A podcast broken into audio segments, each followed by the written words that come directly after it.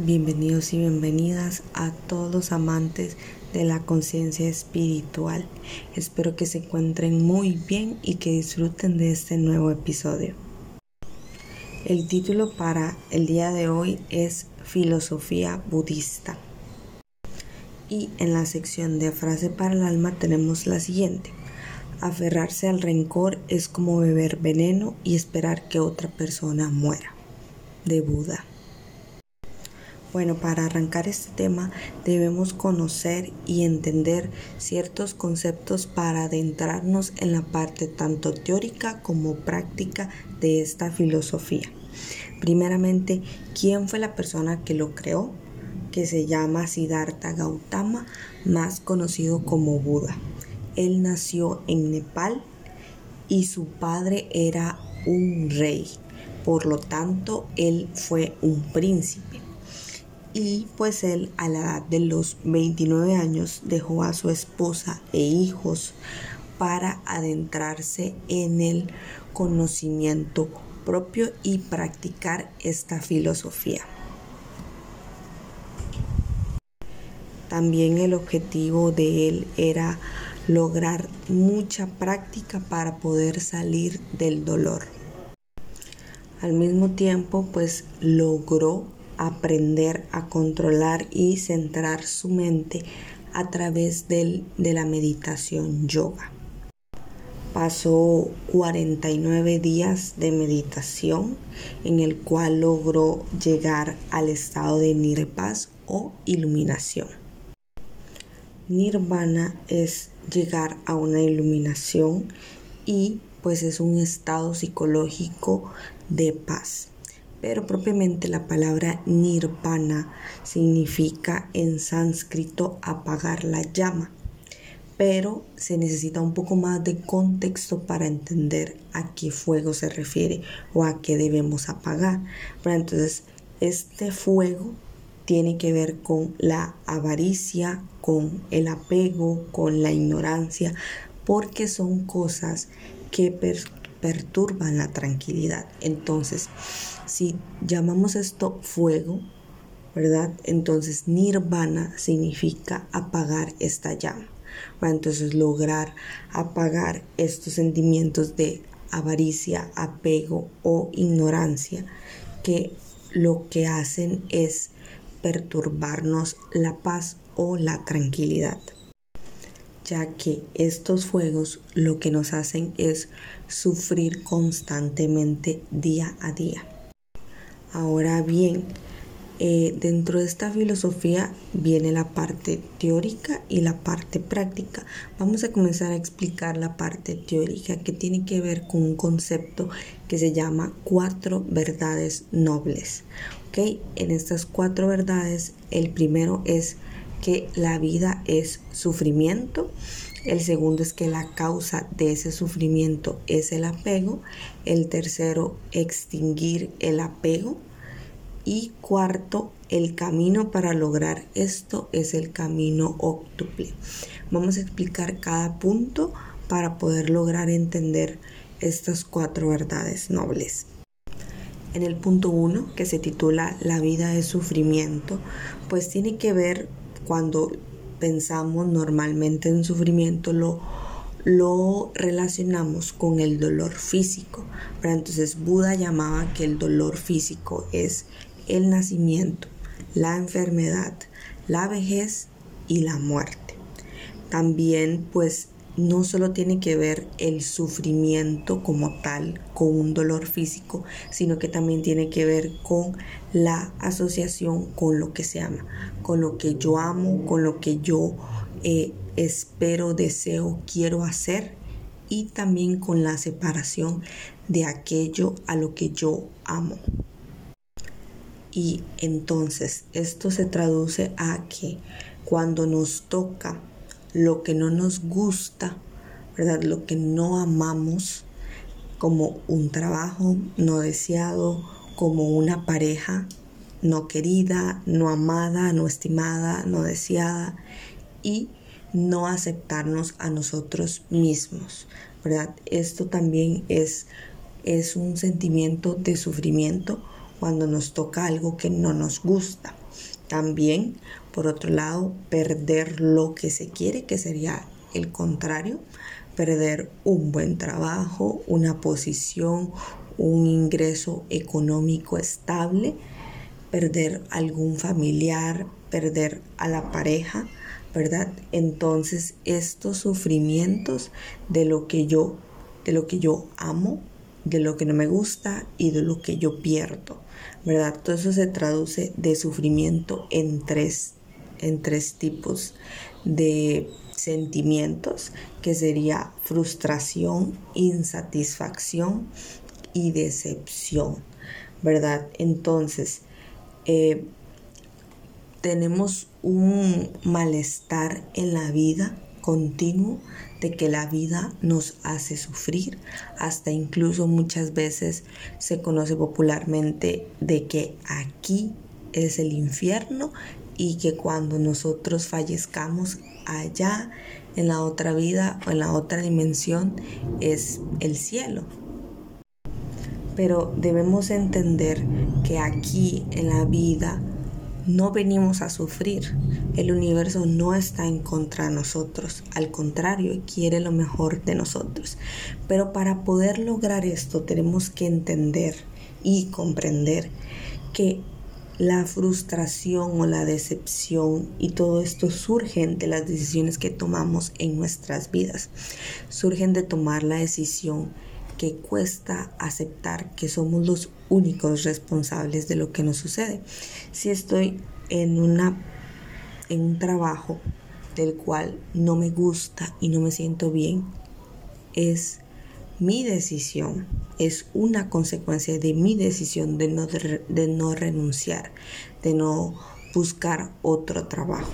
También el tener una pareja que ya no nos gusta, que ya no deseamos, es una consecuencia de nuestra decisión seguir ahí y no decirle, hey, mira, siento que, que no vamos por el mismo lado. Es consecuencia, ¿verdad? Entonces, ese sufrimiento o este pensamiento de sufrimiento nace porque no nos hacemos responsables de lo que nos sucede a raíz de nuestras decisiones. Y también que no logramos entender que la felicidad o nunca se nos dijo también que la felicidad es transitoria e impermanente. Según Buda, el sufrimiento o el sufrimiento es como constante y son pequeños espacios de felicidad, porque como lo dice él, es transitoria e impermanente. También que pues al mismo tiempo se siente una, una sensación de que nos hace falta algo más, de que si tengo esto me hace falta lo demás y esto y lo demás, y más y más y más cosas. Si tengo un carro, si tengo una casa, pero cuando tenga el perro, pero cuando viaje, pero cuando tenga el trabajo que deseo, ¿verdad? Entonces estar en esto de pensar que siempre nos hace falta algo más, nos hace vivir en constante frustración e insatisfacción y por ende sentimos que la vida es sufrimiento y que solo venimos a sufrir. Entonces, sé que puede sonar un poco cruda la verdad de Buda, de sus enseñanzas, en el sentido de creer que la mayor parte del tiempo sufrimos, pero sufrimos porque no tenemos una nueva mentalidad o no logramos ser conscientes de, estos otros conceptos que nos permiten vivir más tranquilamente y que cuando surjan sí estos eh, esta felicidad impermanente o transitoria podamos agradecer y valorar cada vez que se aparece en la vida de nosotros y nosotras. Entonces eh, para entender un poco más pues la filosofía de Buda no es ni pesimista ni optimista, sino realista. Segundo punto, eh, la causa del sufrimiento, que es el apego, ¿verdad? Entonces, el deseo se vuelve intenso por una cosa, ¿verdad? Digamos, por ejemplo, el drogadicto con la droga. Entonces, esta droga a mí me hace este desearlo y entonces yo me voy apegando a él porque lo termino necesitando. Entonces, muchas veces el apego es una obsesión por el objeto como tal. Entonces, cuando tratamos de controlar los objetos de apego, llámese droga, persona, eh, carro, casa, eh, comunidad, trabajo, eh, hay más sufrimiento. Entonces, cuando tratamos de controlar los objetos de apego, hay más sufrimiento.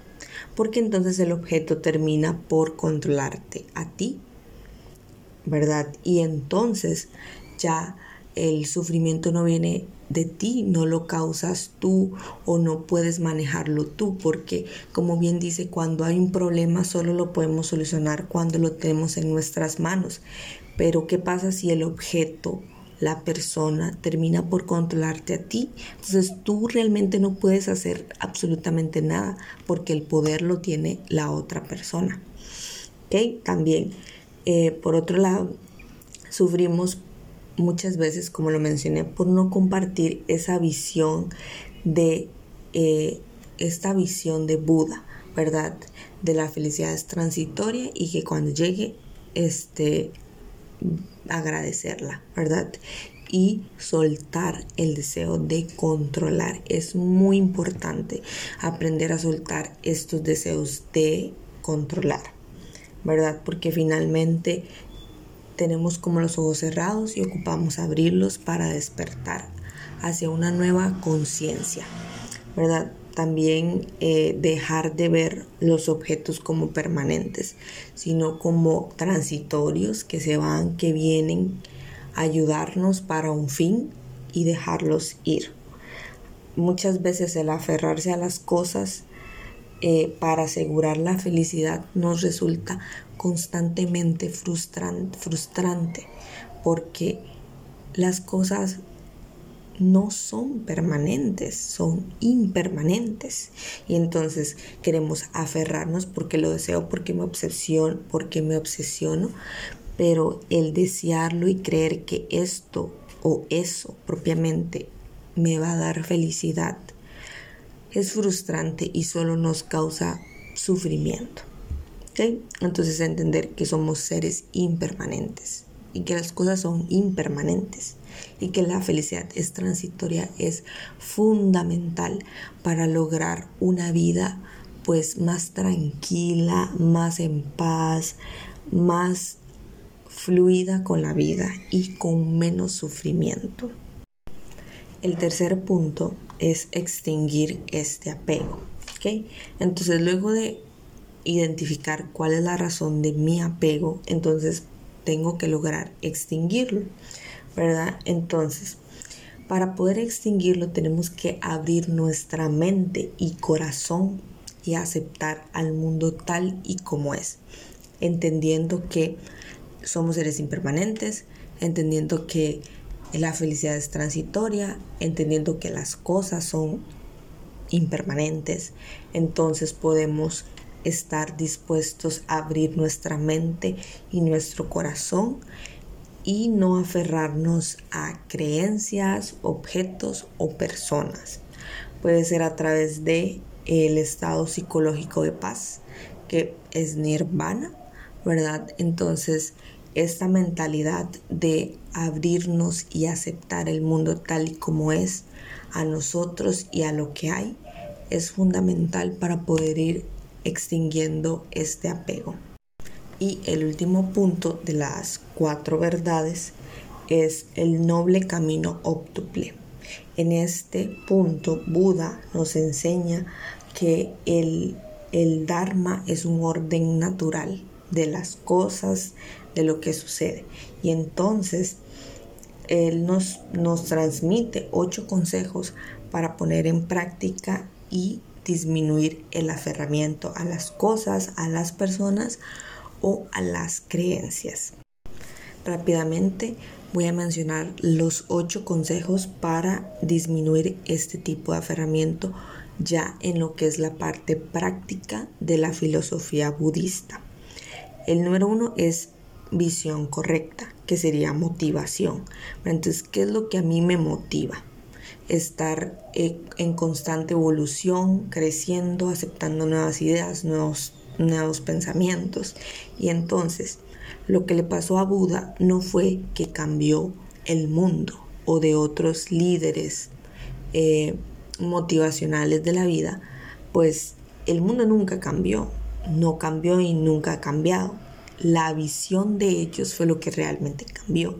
Entonces, hasta que tú no cambies tu manera de ver y abras tu conciencia hacia estos nuevos conceptos, mente y corazón, el mundo va a seguir siendo un mundo horrible y de sufrimiento. Segundo punto, intención correcta. Entonces, ¿cuál es mi actitud ante la vida? ¿Verdad? Entonces, si yo eh, tengo una actitud que renuncia al deseo de poseer, entonces puedo renunciar a querer controlarlo todo, a renunciar a ejercer una, algún tipo de violencia o a ejercer una mala voluntad. Entonces, tratando de actuar desde una forma, desde una intención de amor o de una actitud amorosa hacia los demás y hacia mí hacia mí y hacia los demás, como sea, pero renunciar a este deseo de poseer. El número tres es hablar correcto, porque las enseñanzas de Buda nos menciona que las palabras, las palabras curan y que las palabras tienen un poder. Entonces, para tener una buena práctica de esto es importante abstenerse de hablar mentiras, calumnias, o irrespeto, palabras dañinas que solo dañan a la persona. Cuarto punto. El cuarto punto es actuar correcto, ¿verdad? Entonces, Buda nos dice qué es lo que no debemos hacer. Matar, robar, abusar del sexo, mentir o abusar de estupefacientes. Tanto nosotros mismos como los demás, hacia los demás. Entonces, evitar actuar de forma violenta. Es importante. el 5 es el esfuerzo, el 5 es, el 5 es medio de vida correcto. Entonces, en este eh, punto se refiere a que qué cosas es lo que hacemos, a qué nos dedicamos, si yo soy una sicaria o si yo soy una narcotraficante o si eh, me gusta traficar a las personas o las drogas, pues este medio de vida no es correcto. Entonces plantearnos y preguntarnos cuál es el medio de vida correcto. O sea, cuál, qué es lo que estamos haciendo. Si estamos teniendo formas de violencia, entonces deberíamos de dejarlas. El sexto es el esfuerzo correcto, que sería cultivar cualidades sanas como la compasión, la sabiduría, la generosidad, estas cualidades que nos ayudan a vivir mejor. El 7 es sati, que significa mindfulness, que sería estar presente o conciencia del momento. Entonces, en este apartado se refiere a que debemos dejar de lamentar el pasado y de preocuparnos por el futuro. Simplemente vivir en el presente, dejando la perspectiva de qué es bueno y qué es malo y eh, por último, tener una conciencia abierta, quieta y alerta. El número 8, que sería el último consejo, es una concentración correcta. En esta se refiere a la práctica de la meditación, ¿verdad? Una meditación eh, cuatro minutos al día, luego cinco, luego diez, luego veinte y así sucesivamente, pero practicar la meditación. Y esto ha sido todo del episodio de hoy. Espero que lo hayas disfrutado un montón. Dale like si te gustó y déjame en los comentarios si te gustaría aprender otro tipo de filosofías de eh, la cultura asiática. Eh, que tengas un lindo día.